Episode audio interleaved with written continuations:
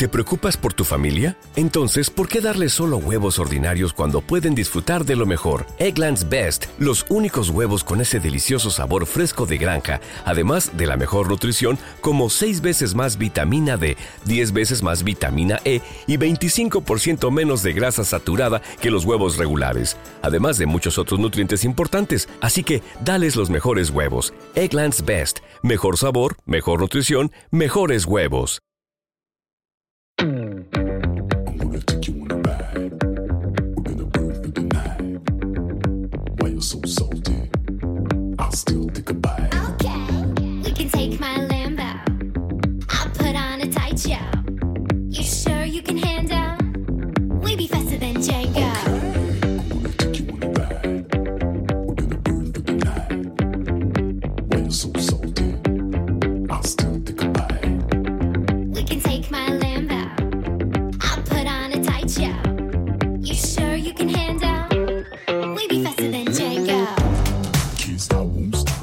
Bienvenidos al podcast de Somos Eléctricos. Yo soy Antonio Sánchez y te voy a acompañar durante los próximos 30-40 minutos que dura este podcast. El objetivo de este podcast es difundir y dar a conocer más sobre los vehículos eléctricos, energía sostenible y tecnología aplicada a los vehículos. El contenido del podcast contará inicialmente con tres apartados diferenciados.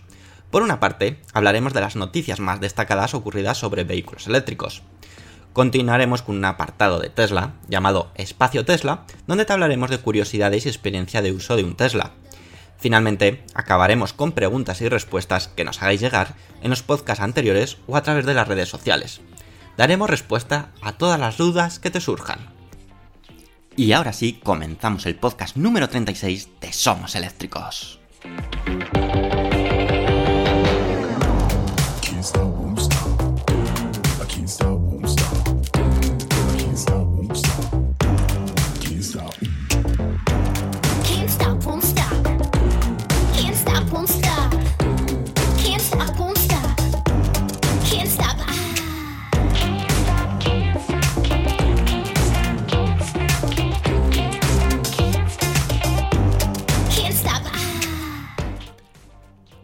Amigos y bienvenidos de nuevo a otra entrega de podcast, espero que estéis muy bien. Y ya vamos a empezar con nuestra sección de noticias que viene cargada de novedades sobre el mundo eléctrico, sobre nuevas opciones de coches eléctricos. Y es que parece que Peugeot, sí, Peugeot, está poniendo la directa sobre ofrecer alternativas 100% eléctricas. En esta ocasión nos vamos a hablar del Peugeot i2008 Recordar que hace poco se presentó el i208, donde además también este modelo, el e208, tiene protagonismo en este podcast, porque en la siguiente noticia os hablaremos de él. Pero vamos a ir primero sobre este nuevo Peugeot i2008, que ya sabéis es el formato sub más conocido de la marca, entre el 2008 y el 3008, digamos que es donde más se está moviendo Peugeot en cuestión de ventas, y es que va a contar con una versión totalmente eléctrica. Sobre su diseño, pues comentaros que incorpora unas llantas de 18 pulgadas, se posibilita la elección de un acabado bitono que consta de un techo negro Black Diamond y ciertos detalles adicionales, únicamente disponibles para los acabados GT Line y GT. Además de la oferta habitual, se añaden varios colores exteriores, acabado de tres capas brillante Vertigo Blue y color metalizado Fusion Orange. Personalmente, yo creo que en los Peugeot, los 208, 2008, 3008, su color es ese color azul, el color rojo también queda muy bonito e incluso el blanco es muy bonito en estos modelos sub que está lanzando Peugeot y que la verdad son unos, diseños muy atractivos y muy característicos de la marca, podríamos decirlo. Así que, bueno, habrá que esperar a ver qué tal nos ofrece Peugeot en esta versión eléctrica del i 2008. En cuanto a los interiores, se posibilitan diferentes acabados y colores en función de la versión elegida. Y también se posibilita la integración de techo solar.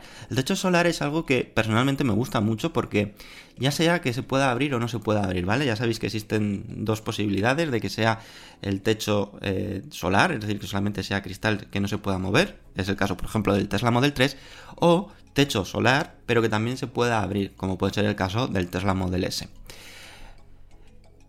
aunque no se pueda abrir, para mí es un punto a favor porque le da mucho más luminosidad al habitáculo, le da más confort, no sé, le da un toque especial. No sé qué, qué opináis al respecto.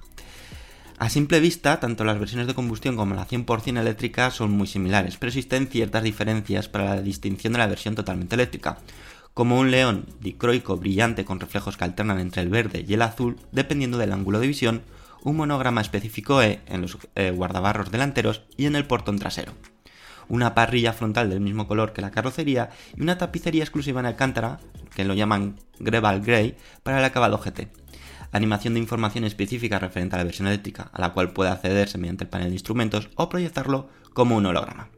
Al igual que ya hemos podido conocer a raíz de la apertura del configurador en Alemania, que es la siguiente noticia que os vamos a comentar sobre el Peugeot 208, se ofertarán cuatro versiones, la Active, Allure, GT Line y GT.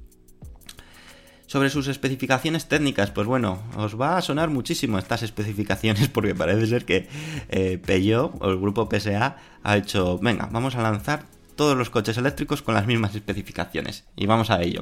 Primero, integra un motor eléctrico de 100 kilovatios, que son unos 136 caballos, que va a ofrecer un par de motor instantáneo de 260 Nm, con una batería de 50 kWh. ¿Os suena? ¿Os suena esto, verdad? Lo mismo que el Corsa, bueno, el e-Corsa, que el E208, las mismas características que posibilita una autonomía de 310 millas, eh, millas no, 310 kilómetros, perdonad, en el ciclo WLTP. En el ciclo VLTP, como sabéis, es uno de los más realistas, aunque todavía es más realista el EPA. Pero bueno, en Europa se está imponiendo este ciclo WLTP. Por suerte no es el NET, NDC, que suele ser mucho más eh, optimista, sin duda alguna. ¿Por qué tiene menos autonomía que el E208 y el E-Corsa? Pues bueno, pues porque es un coche más grande, pesa más y por lo tanto eh, se le ve afectado en lo que es la autonomía, está claro. La batería cuenta con una garantía de 8 años o 160.000 kilómetros para el 70% de su capacidad de carga. Es decir, esto significa que si baja del 70% de su, eh, de su carga desde, desde el momento en que se compró, entraría en garantía y te deberían de cambiarlo. Dispondrá de tres modos de conducción, Eco, Normal y Sport, y también eh, se considerará lo que es la opción B, que la opción B es para que haga la mayor regeneración posible. Respecto a la carga, Peugeot indica que soportará carga rápida de 100 kW, posibilitando una carga hasta el 80% en tan solo 30 minutos. Sobre sus dimensiones, pues 4,30 metros de largo, 1,81 metros de ancho y 1,53 metros de alto, con una distancia entre ejes de 2,60 metros. La capacidad del maltero es de 405 litros, no está nada mal, y el peso total del vehículo 1.548 kilos. Os invito a que entréis en nuestra página web, somoseléctricos.com, y en la ficha técnica del Peugeot E2008 pues vais a tener toda esta información técnica más detallada y bueno, y si queréis más, más detalles podéis contactar con nosotros sin ningún tipo de problema. Respecto a la tecnología, pues bueno, pues va a utilizar tecnología que está utilizando ya Peugeot, como puede ser la pantalla táctil hasta 10 pulgadas, la tecnología Peugeot e-Cockpit, sistema Drive Assist Plus que posibilita una conducción semiautónoma con opciones de para assist, etc. También pues para poder conectividad multimedia con MirrorLink, Apple CarPlay, Android Auto, TomTom Traffic, algo que me parece muy muy bueno para que sea el navegador de TomTom con esas opciones de tráfico en tiempo real y recálculo de rutas automáticas entre otros datos y también una app MyPayot que posibilitará realizar diversas acciones remotas que es algo que se está imponiendo y que es un, un punto muy a favor de poder tener determinado control desde la app, desde tu móvil en el coche. Sobre el lanzamiento, fabricación y precio, pues bueno, el precio todavía no ha sido desvelado, sí que sabemos que llegará al mercado a finales de 2019 y se producirá en Vigo, en la fábrica de Vigo para Europa y en la fábrica de Wuhan para China. Así que bueno, tocará esperar y atentos porque la cosa se está poniendo muy interesante, pese a que parecía ser que era uno de los que se estaban quedando de atrás, pues al revés, ha pisado el acelerador y E208, el E2008, el E-Corsa, bueno, bueno, bueno, atentos porque Peugeot y el PSA eh, están apostando y eso es muy, muy buena señal. ¿Qué opináis vosotros? ¿Os gusta el E2008? Hemos publicado fotos sobre el nuevo diseño y lo tenéis, como siempre, en nuestra página web somoseléctricos.com. Y ahora, pues nos vamos a la siguiente noticia, que os vamos a hablar del E208, porque aquí ya sí que vamos a saber precios, características, eh, distintas versiones. Venga, vamos.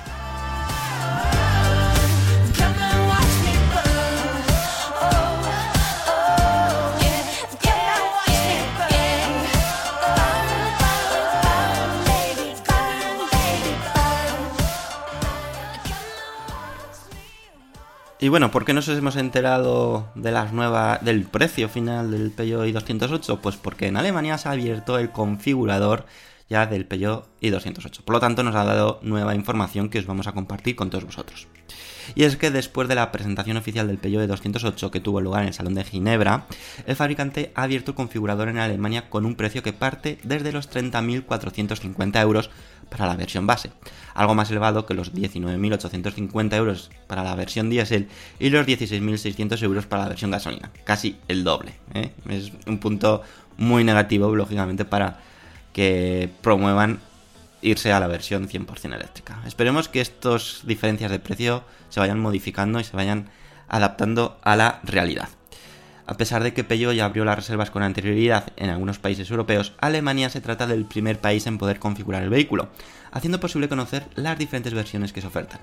Se esperan las primeras entregas del Peugeot de 208 para principios de 2020. Si comparamos la oferta actual de vehículos eléctricos similares en relación a este Peugeot E208, eh, que entra en juego, teniendo en cuenta los precios marcados para el mercado alemán, estaremos hablando de un modelo asequible en comparación con el resto de modelos, ya que tenemos, por ejemplo, el Nissan Leaf con una batería de 40 kilovatios que su precio parte de 36.800 euros. El Opel Corsa E es otro de la competencia que, bueno, pertenece al mismo grupo PSA y su autonomía y sus prestaciones son realmente similares. Para el Corsa E son 330 kilómetros bajo el ciclo WLTP y el, para el E208 son 340 kilómetros. Y la diferencia de precio simplemente es de 550 euros donde el Peugeot es esos, pues eso, 550 euros más caro a cambio de 10 kilómetros. Y bueno, aquí ya va un poco de gustos de quién prefiere eh, Peugeot, quién prefiere Opel. Luego también entrará en juego el Mini Electric, el Honda E, pero bueno, todavía no se conocen precios finales, por lo tanto no se puede hacer ningún tipo de comparación. Y luego, pues el Renault Zoe 2019, que ha sido también presentado y que os hablaremos también en este podcast, puede ser otro de los rivales de este Peugeot E208. Sobre las versiones, pues cabe destacar que la versión Light, que sí está disponible en la versión de gasolina como versión de acceso, no lo está en la versión totalmente eléctrica, puesto que el fabricante considera que se trata de una versión demasiado sencilla con un equipamiento escaso que no lo hacen apta para la versión eléctrica. Está claro que están intentando mover que la versión eléctrica es más es mejor, es más cara y está a lo mejor destinada a un público cuyo poder adquisitivo es mayor. Quizás un error, bueno, quizás no, un error total. sobre todo si quieren hacer la transición y posicionarse como eh, referente en coches eléctricos. Sobre las versiones disponibles estará la Active, que es la más económica del modelo, con un precio que parte de 30.450 euros con IVA incluido. Hay que recordar que estos precios son del IVA de Alemania, es decir, de un 19%, mientras que aquí en España es de un 21%. Por lo tanto, su precio en España, si se mantenemos el precio base y le añadimos el IVA, sería de 31.059 euros.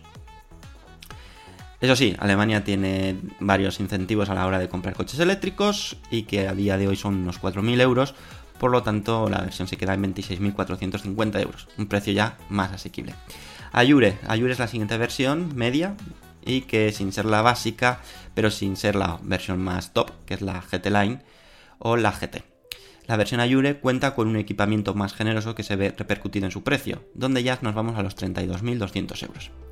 Luego tenemos la Ayure con paquete GT Line incluido. GT Line es detalles estéticos, sobre todo, y que le da un toque más deportivo. Pues bueno, lo que ya conocemos en otros modelos, incluso en los 208, en Seat León, etc., donde le dan ese toque distintivo, sobre todo estético y ya su precio sube a 34.300 euros.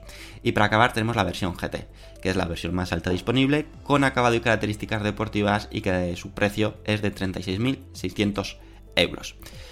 Estéticamente, pues estéticamente a mí el 208 me parece un coche súper chulo, muy bonito, con unos tamaño contenido, de nuevo con esa característica de diseño renovado de Peugeot, con, esos toques de león, de, garra, de colmillo que es en la parte trasera, la parte delantera, perdonar, la parte trasera con toda esa zona de, iluminación de frenada, la verdad que son coches personalmente que muy bonitos, muy distintivos y que lo hacen eh, únicos. Así que bueno, y ahí está pues las opciones disponibles para el Peugeot E208 eh, de momento en Alemania. Habrá que ver qué precios finales están en España y ojalá sea pronto cuando podamos daros esas noticias, esas informaciones y lógicamente pues que lleguen al mercado, podamos probarlo y tengáis nuestra completa review, como siempre.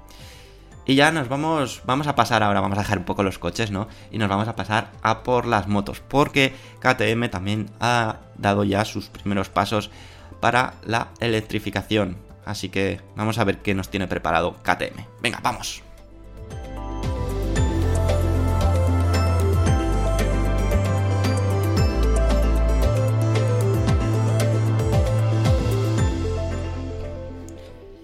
Y bueno, llega el momento de hablaros, como os hemos comentado, de KTM, y es que contará con scooters eléctricas en colaboración con Baja Auto a raíz del desarrollo de una plataforma eléctrica conjunta.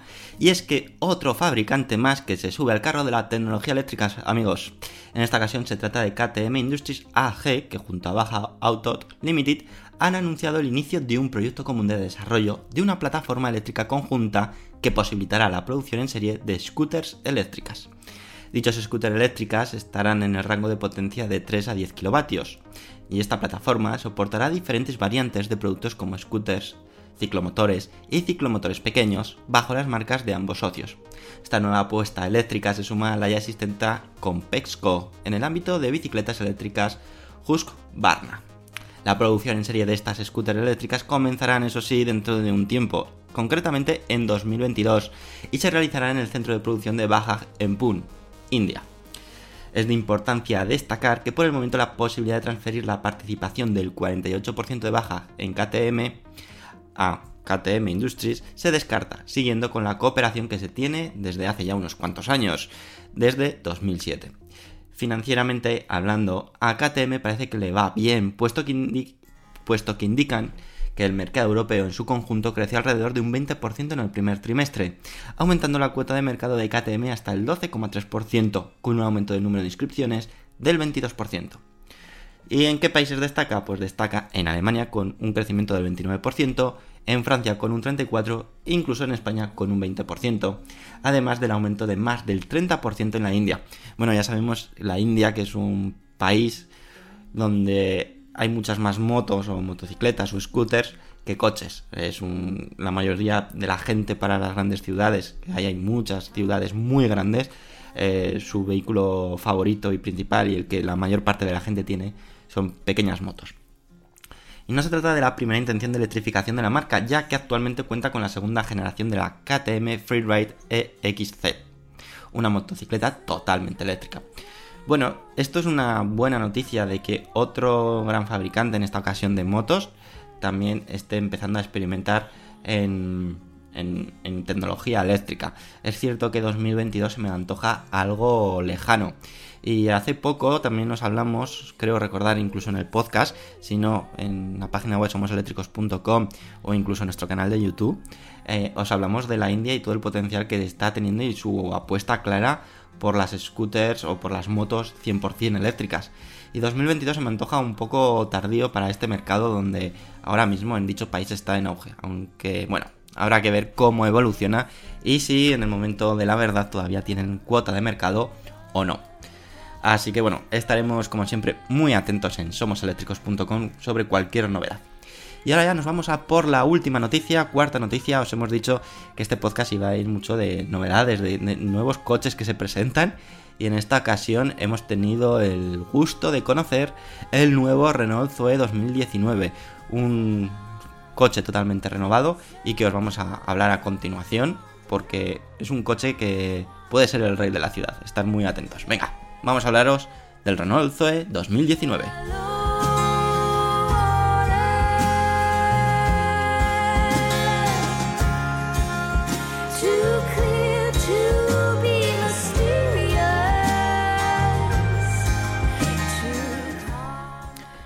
Era un secreto a voces y es que Renault estaba pendiente, o, nos tenía pendiente, mejor dicho, de conocer por completo el nuevo eh, Renault Zoe, nueva versión, nuevo diseño, tanto exterior como interior, y también renovado en prestaciones. Y es por fin Renault ha enseñado a todo el mundo lo que todos esperamos, el nuevo Renault Zoe. Un coche eléctrico estrella de la actualidad y que sin duda es el vehículo que el fabricante francés más mimo está dando con continuas actualizaciones de este utilitario eléctrico. Recordar que cada año hace pequeños cambios, tanto este, estéticos y sobre todo internos. Sin embargo, en esta ocasión toca hablaros de un rediseño completo, tanto externamente como internamente, aunque manteniendo la esencia del Renault Zoe, para que al verlo sepas que se trata de un Zoe y no de otro coche. Dejando para más adelante los cambios estéticos sufridos, que además os invito, si, que si todavía no habéis visto nuestro vídeo especial que hicimos en nuestro canal de YouTube del Renault Zoe, que te pases por ahí porque ahí podrás ver eh, tanto fotos como vídeos del Renault Zoe o incluso que vayas a nuestra página web donde tenemos eh, un artículo preparado del Renault Zoe, del nuevo Renault Zoe, con un montón de fotos e incluso este vídeo que os comentamos eh, que hemos publicado en nuestro canal de YouTube. Así que es un momento perfecto para que puedas verlo y puedas conocer un poco más, aparte de todos los datos que os vamos a facilitar en este podcast. Dejando para más adelante los cambios estéticos sufridos, lo primero que queremos saber es qué nueva batería aporta este nuevo Renault Zoe, que me imagino que es lo que todos queréis saber, y cuántos kilómetros podemos hacer con ella. Bueno, pues la respuesta es rápida y sencilla, y es que este nuevo Renault Zoe incrementa el tamaño de su batería hasta los 52 kWh, una batería considerablemente grande y muy correcta para el tamaño de este coche, que nos permitirá recorrer hasta 390 km con una sola carga, según el ciclo WLTP sin duda una importante mejora que sufre el nuevo Zoe. Además ahora con el conector CCS Combo podremos cargar el nuevo Zoe a velocidades realmente rápidas, pudiendo continuar nuestro trayecto habiendo invertido muy poco tiempo de carga. Otro aspecto que se mejora es la potencia del motor, pasando de los 80 kW de potencia a los 100 kW que ofrece este nuevo motor, que traducido en caballos se trata de 134 caballos, una potencia más que suficiente para el tamaño y peso de este vehículo que está llamado a ser el rey de la ciudad. Sobre el interior, pues eh, vamos a dejar el exterior para el final porque aunque ha sufrido cambios, son pequeños detalles estéticos. Sin embargo, el interior ha sido totalmente renovado, incluyendo la última tecnología para hacer un habitáculo confortable y muy moderno. Destacamos la pantalla central en orientación vertical, donde podremos controlar gran parte de la información del vehículo que acompañado al cuadro de instrumentos totalmente digital nos mostrará la información más útil y necesaria mientras conducimos, evitando distracciones, quitando la mirada de la carretera. Sobre el exterior, pues bueno, lo dicho, tenéis un montón de fotos donde podréis ver el coche en nuestra página web. Por lo que hemos podido ver en las fotos facilitadas por Renault, externamente es donde menos cambios ha tenido. Sí que hay nuevas líneas que lo hacen diferente, pero mantiene esa forma y diseño que lo hace tan peculiar.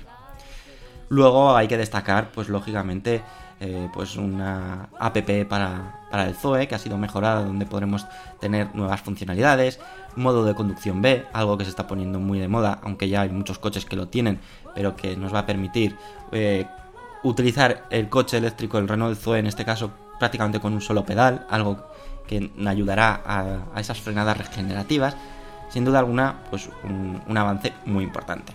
En cuanto a las calidades de material, si nos centramos en el interior y teniendo en cuenta que nos basamos en fotos facilitadas, ha ganado muchísimo respecto a la versión actual, la cual ahora ya no es tan plasticosa y ofrece un ambiente de mayor confort. No sé si habéis tenido vosotros la oportunidad de poder eh, mm, ver esas fotos o cuando podáis ver esas fotos que queremos conocer vuestra opinión sobre el Renault Zoe, el nuevo Renault Zoe, qué os parece, es el coche perfecto para la ciudad, ¿Qué os parece esas prestaciones que tiene ahora el, nuevo Renault Zoe que se va superando año tras año? Eh, todavía los precios no han sido facilitados, aunque sí que sabemos por parte de Renault que estarán acorde al precio que eh, está el actual Renault Zoe. Veremos a ver si realmente lo cumplen. Seguramente un poco más caro será, probablemente. Esto ya es opinión personal, pero bueno, habrá que ver. Lo dicho, queremos conocer tu opinión, así que déjala en los comentarios de podcast o contacta con nosotros a través de podcast.somoseléctricos.com. Y ahora ya nos vamos al espacio Tesla porque de nuevo hay giro de rumbo, nuevas posibles decisiones, bueno, nuevas decisiones que te pueden afectar a la hora de comprar tu próximo Tesla. Así que vamos a, comentarlas y, a ver qué, qué os parece. Venga, vamos.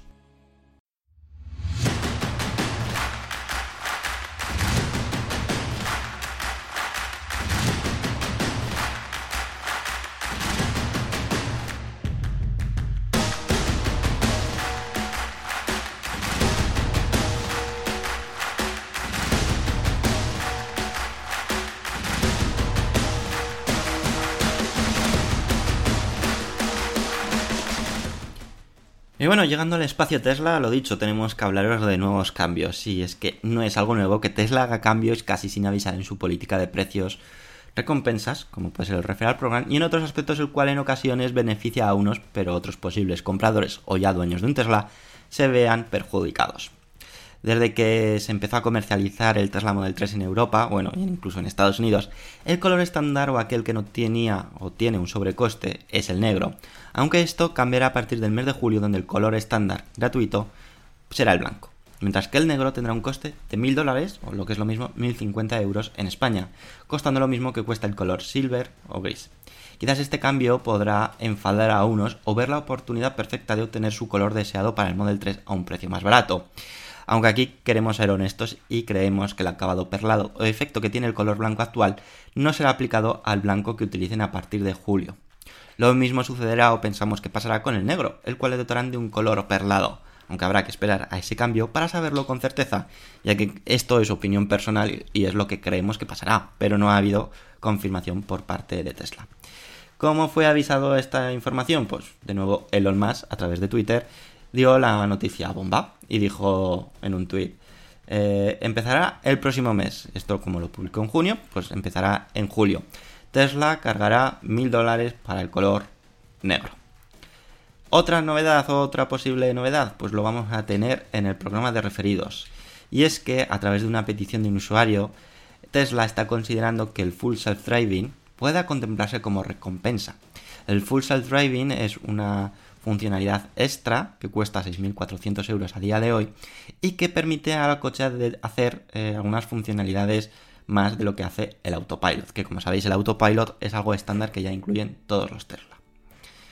Eso sí, se contempla que al llegar a un número determinado de referidos eh, pueda ser un regalo.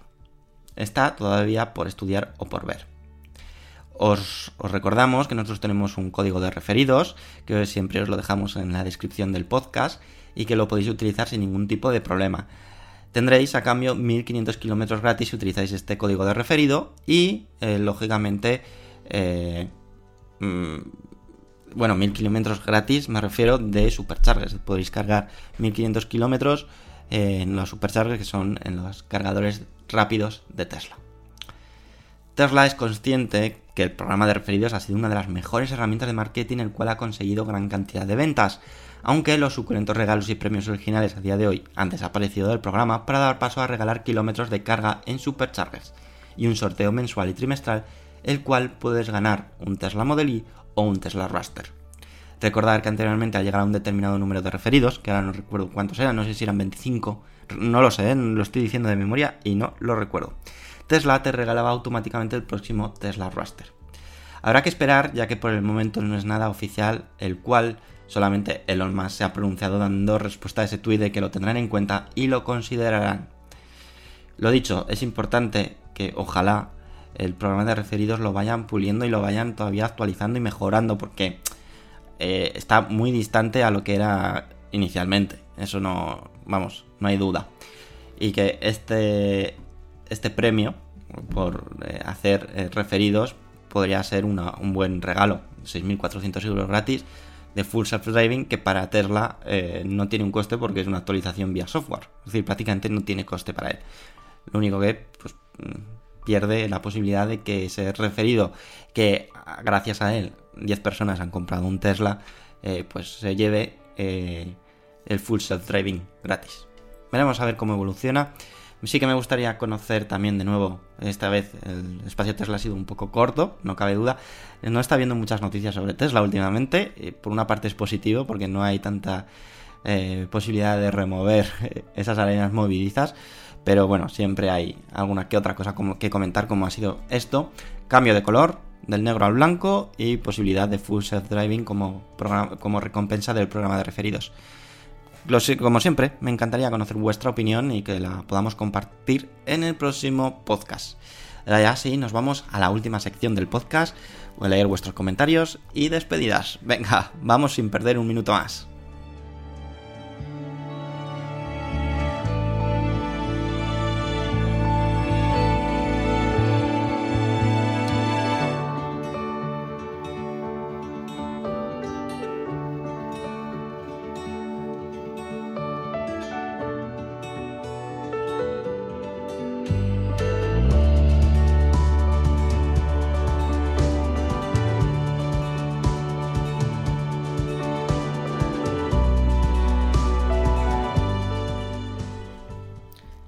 Llegamos al momento de conocer vuestros comentarios que dejasteis en el anterior podcast. El primero ya es nuestro fiel compañero Terere Verde que nos dice debemos tener paciencia por las marcas que tienen problemas al fabricar vehículos eléctricos como Audi o Jaguar. Puede que muchas tengan más de 100 años, pero experiencia en eléctrico solo un par de años, a diferencia de Tesla que les lleva una década de avance. Y también soy de los que tienen mucha fe a Rivian, me encantan sus diferentes modelos excelente programa y un abrazo. Bueno, esto viene porque en el anterior podcast, si recordáis, hablamos de que tanto Audi como Jaguar tuvieron problemas en, los coches eléctricos que han fabricado y que llamaron a revisión para corregir unas cosillas. Está claro que la diferencia respecto a Tesla es bestial. Fernure nos dice, después de ver los precios de coches como el nuevo Corsa eléctrico y el 208e, ¿quién va a querer comprarse un eléctrico? Yo si tuviera que cambiar de coche, desde luego que no. No sé la intención de las marcas, pero son modelos que sacan sabiendo de antemano que van a vender muy pocas unidades. Los Tesla me parecen baratos al lado de estos, aunque su precio base sea de 45.000 euros. Como dije en otro comentario, las marcas siguen siendo los menos interesadas en vender estos vehículos. Buen programa y a seguir así. Saludos. Bueno, Fer, pues no puedo estar más de acuerdo con, todo lo que dices. Eh, las marcas se están viendo obligadas a sacar coches eléctricos para ver que están con, con eh, la actualidad, con siendo eh, marcas modernas, eh, que, la tendencia es lo eléctrico, pero económicamente es lo que dices, no les interesa vender coches eléctricos a día de hoy. En un futuro seguro, pero a día de hoy lo que les interesa es vender sus coches gasolina y sus coches diésel. Y esa diferencia de precio entre un 208 eléctrico, por ejemplo, o un Corsa eléctrico eh, y en uno eléctrico que sea eh, casi el doble o el doble de precio, pues lógicamente eh, hace que sea muy difícil que alguien se decante finalmente por un coche eléctrico de esas marcas. Y lo que dices, un Tesla, un Tesla tiene un precio bastante elevado, sí, es un precio poco asequible para, para mucha gente, pero lógicamente lo que te ofrece a cambio es muchísimo más que lo que te puede ofrecer cualquier otro coche eléctrico de la actualidad. Y cuyos precios no son tan dispares. Ahí estamos totalmente de acuerdo. Y finalmente, en esta ocasión solamente ha habido tres comentarios. Eh, Michael Córdoba nos dice, sé que no tiene que ver con el episodio de hoy, pero sería interesante que veas este vídeo si no lo has hecho ya. Es de un proyecto y nos deja el enlace de un vídeo de YouTube donde están convirtiendo una Vespa en eléctrica, una Vespa antigua totalmente eléctrica. Así que eh, si queréis tenéis el enlace en el comentario que nos ha dejado Michael Córdoba para que podáis ver ese vídeo que sin duda el proyecto es bastante interesante. Lo que sí que no me habéis fallado, lo que no habéis fallado y estáis siempre ahí, vamos, dándole me gusta son a los me gustas del podcast, en total 31. Y quiero agradeceros a todos, como puede ser Michael Córdoba, Fernure, Javi, Rafael Ruiz Sempere, Terere Verde, Miner77, Josu Tirsovic, Spy, Manuel Parrilla, Salore, Roman, Alberto González Barranco, Alex, Rafa Hernández Domenech, Davemac, César Alapón, Escaco, Caníbal, uno que no me sale, no me sale el, nick, Goku, Francis, Manuel Baldayo Cruz, Ángel Alberto Alañón, Yoyo Fernández, Fernando Herrero Hernández, Juan Alfón 19, Cristian 25, Denis y Antonio. Así que como siempre, muchísimas gracias por apoyarnos, por escucharnos todas las semanas, que eso nos reconforta y por saber que os gusta estos podcasts semanales donde intentamos que sean lo más o menos posible y que sobre todo estéis informados de todas estas novedades e información más importante sobre coches eléctricos. Y por mi parte ya no queda más que despedirme. Empieza el verano, para muchos a lo mejor incluso empezará las vacaciones, así que si es así, disfrutarlas, aprovecharlas, pero nosotros no nos vamos a coger vacaciones y vamos a estar cada semana con una nueva entrega de podcast. Así que nos vemos próximo lunes, como sabéis, siempre a las 7 y cuarto de la mañana es cuando publicamos el podcast, pero vosotros lo podéis escuchar a la hora que queréis y el día que queráis, eso no hay problema, a través de las siguientes plataformas, iBox, eh, iTunes, Tuning, eh, Google Podcast, Spotify, así que elegir la plataforma que más os guste y escucharnos cada semana. Así que nada más, disfrutar de la semana. Adiós.